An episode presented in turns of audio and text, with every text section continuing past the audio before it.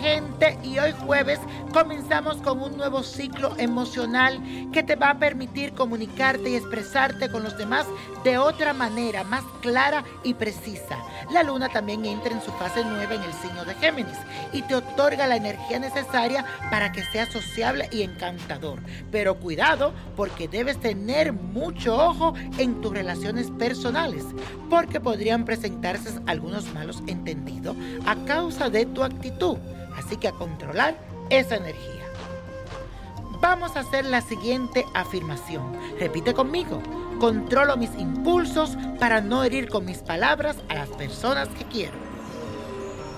Y eso, mi gente, hoy les toca la suerte a Eduardo Verasteguis. Este productor, actor y cantante mexicano nació con el sol en el signo de Géminis, otorgándole esa inteligencia innata, esa elocuencia y una facilidad para expresarse, además de ser muy versátil y despierto.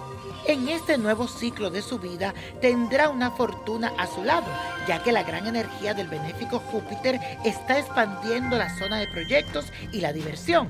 Además, su vida puede transformarse si sabe aprovechar el paso de este planeta. Y la copa de la suerte nos trae el 6, el 12, 32, apriétalo, 46. 79, 87 y con Dios todo, sin el nada y let it go, let it go, let it go. ¿Te gustaría tener una guía espiritual y saber más sobre el amor, el dinero, tu destino y tal vez tu futuro?